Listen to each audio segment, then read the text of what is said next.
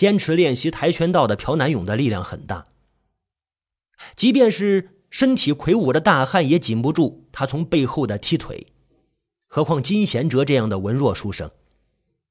朴南勇估计金贤哲要躺上一段时间了，于是轻松的提起地上的血浆盒子，朝着早就和宋正南医生约定好的地方走去。在医院对于病人开放的康复花园的角落里，宋正南医生已经等待好久了。他用半睁开的眼睛看着天空里灰蒙蒙的刚刚升起的太阳，他的眼珠也和太阳一样，灰色而毫无生气，连朴南勇走过来都毫无反应。这是孟买型血液，你交代我的事情已经完成了。朴南勇将盒子递给了宋正南医生，宋正南面无表情的接了过来。现在你也该履行诺言，告诉我，当年为什么金贤哲的父亲要杀死我的父亲？朴南勇着急的问道。原来，朴南勇这么多年来既抱着对金贤哲父亲的恨意，但是更多的却是好奇心。巨大的疑惑困扰着他：为什么同为韩国人的金贤哲的父亲却没有救下自己的父亲？他大可以解释自己的父亲不是越共啊！在人类众多的感情色彩里面，其实最强烈、时间最长的不是仇恨，不是爱情，而是好奇。好奇犹如巨大的黑洞，可以吞噬掉一切。你真的想知道？宋正南医生忽然抽动了一下嘴角，做出了一个类似笑的表情。这让这让朴南勇的心里有点发毛，但还是点了点头。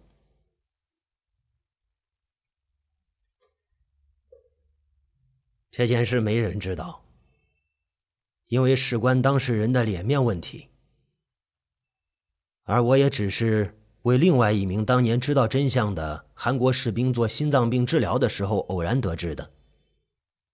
他告诉我说，自己不想把这个秘密带进棺材里，所以他告诉了我，并希望我为他继续保守这个羞耻的秘密。不过现在我打算告诉你。宋正南忽然将手里装着血浆的塑料盒打开，将里面的血浆全部倒在地上。鲜红凝厚的血液缓缓的在干草地上盛开，被草地一下子吸干了，那草仿佛也长得更加嫩绿起来。朴南勇咽了一下口水，他有些激动，甚至有点不安，全身的汗毛孔都竖立起来，几乎将身上的内衣都撑开了。其实当年和金贤哲老师的父亲一起发现你父亲和你母亲的韩国小分队有好几个人。本身那个时候在越南战争中的韩国军人就是一个从属美国的地位，不受美国重视。虽然名为友军，却经常接到一些繁琐麻烦的工作，比如去打扫敌人的后方、排查特务、运送军需物品等等。这让那些年轻人很恼火。于是他们打算做出一点成绩，让美军看一看。当时正好有巡查兵发现丛林里有一些足迹，因为游击队横行嘛，即便是不是美军划定的军事区内，也经常出现越共的零散的作战部队。于是呢，这些年轻的韩国士兵非常高兴，就沿着足迹仔细的勘察起来。他们朝着丛林深处走去。结果发现了一些越南人在那里，其中有一些人好像受了枪伤。那是一些简陋的住房，外面存放着食物和一些晾晒的衣物。受了伤的人都得到良好的包扎和救护，这些人大喜过望。虽然没有穿着军服的人出入，但是他们主观认定这些人是游击队的伤员。这里是越共的野战医院。因为越共全民皆兵，只看外貌的确很难判断。于是他们冲了过去，打算先发制人。可是没有想到，其中有人抵抗。可能是因为言语不通的关系吧，总之，士兵们打算带他们走，遭到了推搡和阻拦。他们不允许士兵进入里面的屋子里，于是，在混乱当中，有人开了枪。接着，惨剧发生了，士兵们射杀了那里所有的人。这个时候，有一个人从里面的屋子里冲了出来，居然用韩语高声的呼喊着“住手”。那些士兵没想到会有韩国人也在。结果在询问中得到可怕的真相：这些被他们当作越共屠杀的人，其实都是难民，他们只是被榴弹和地雷所伤而已。这名韩国人是一名医生，那些伤口都是被他包扎的。这个时候，那帮年轻的士兵慌了神，要知道这件事捅出去会非常麻烦。那个时候正好是美莱村惨案刚刚被揭露的时候。上面对于屠杀平民的罪行非常重视，而这个韩国医生非常愤慨地表示要揭露他们的罪行。这帮人无论如何苦苦哀求，都没能让他松口。这个时候，知道消息的美军也赶了过来。美军赶过来了，于是这帮士兵做出了令他们终生都充满了负疚感和罪恶感的事。他们集体作证。这就是一个越共医院，而这个韩国人，则是串通了越共的卖国者。因为当时韩国是作为美国友方派兵的，赶来的美国人不知道韩语，于是听信了证词，而那些士兵为了绝除后患，将那名韩国医生当场射杀了。这名医生有一个妻子和儿子。因为躲在里面侥幸逃过一难，他们后来被其中一名有良知的士兵救了下来，带回了韩国，并时常的接济他们，帮助两母子渡过难关。不知道是为了赎罪还是愧疚，也或者是为了消除下一代的仇恨，这名士兵主动提出将自己的儿子与那名医生的儿子互换。让医生的儿子获得良好的教育，而让自己的儿子去当了兵。宋正南两片薄如刀片的嘴唇轻轻张合着，吐出来的话几乎如刀锋一般划开了朴仁勇的喉头，让他窒息的说不出话来。你胡说！你的意思是躺在医院里被我折磨的有心脏病的老头是我的亲生父亲？这绝对不可能！母亲临死前也没有告诉我这回事。朴仁勇疯狂的吼了起来：“你可以不相信，我也没有兴趣骗人。你可以回头做一下基因鉴定。虽然孟买型血液稀少，但是直系亲属最有可能遗传。要不你可以去医院试一下，不过要快。我刚从医院过来，老头已经不行了。”宋正南医生笑嘻嘻的，一点也不害怕几乎发疯的朴仁勇。为什么？究竟是为什么？不是你叫我去如何报复金贤哲和他父亲吗？你不是只是为了报妹妹被金贤哲害死的仇才找到我的吗？朴仁勇疑惑的问道。因为。我和你第一次认识的时候，在刑场被你杀死那个女孩，是我的爱人。宋正南医生一字一顿的吐出这几个字来，并且从口袋里掏出钱包，打开，将那张漂亮的女孩的照片给朴仁勇看。那张照片也是他给金贤哲看过的，而照片上的女孩。朴仁勇再熟悉不过了，正是自己亲手打死那个女大学生。宋正南哆嗦着念出了照片上的字：“最爱的美英。”接着，宋医生将照片抽出来，在美英的照片下面还有一张女孩的照片，不过那个女孩圆圆的脸，眼睛很大，非常天真，不过年纪略小。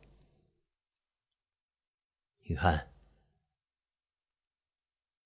这是我那次给你看的，说是我女朋友的照片。现在，你明白我为什么对你和金贤哲做这种事了吧？你们必须品尝一下我所受到的痛苦的滋味。宋正南虽然还在笑，但是只有半截脸保持着笑容，他的眼睛完全睁开了，灰色的瞳孔仿佛射出了火焰一般。不不！朴仁勇像看到恶鬼一样朝后退着，接着他又跪了下来，用手揪着那些被血液浸透的草地。我估计，你的亲生父亲可能已经死了吧？本来你有机会救他的。真的，你亲手杀了他，将那些可以救他的血浆交给了我。你亲手杀了他。宋正南冷冷的说着，接着转过身，朝着公园前的房间，头也不回的走了。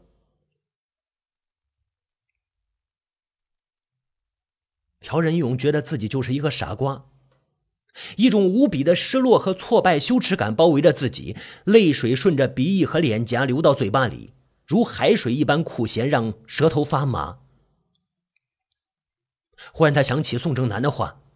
直系亲属是最有可能遗传孟买型血液的，自己赶快去医院，或许还来得及救老头的性命。朴仁勇立即朝医院心外科跑去，到那里的时候，金贤哲也在。他愤怒的想和朴仁勇对峙，朴仁勇来不及解释，只是询问老人的病情。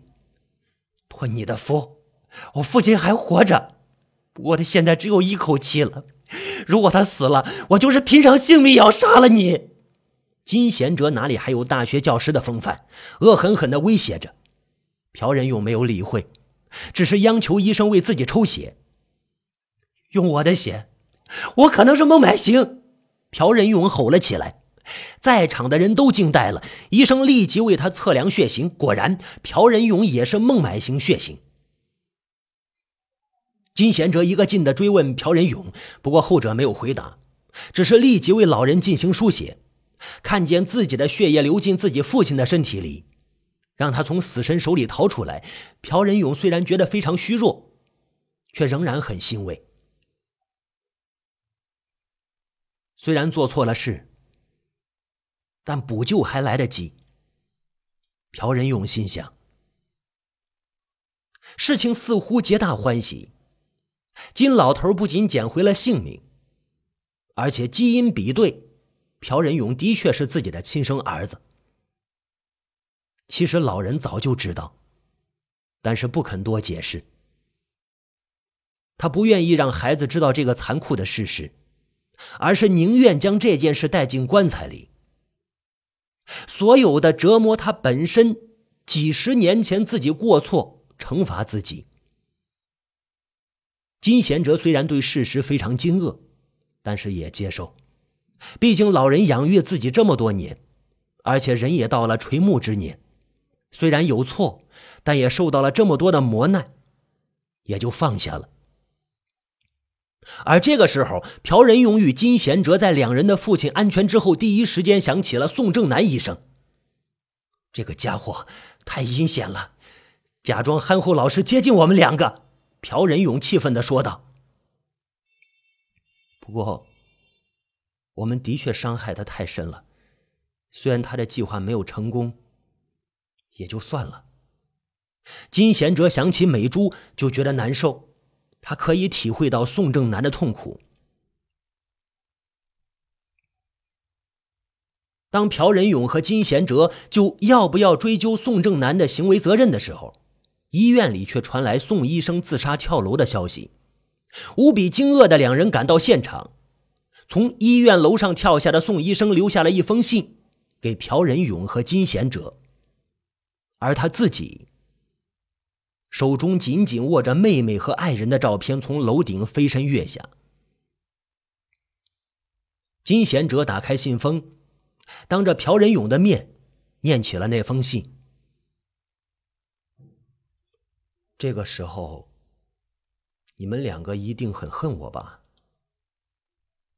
其实我更恨你们，可是我最恨的却是我自己。我没有能力保护自己最亲爱的人，甚至还惧怕惹上牵连。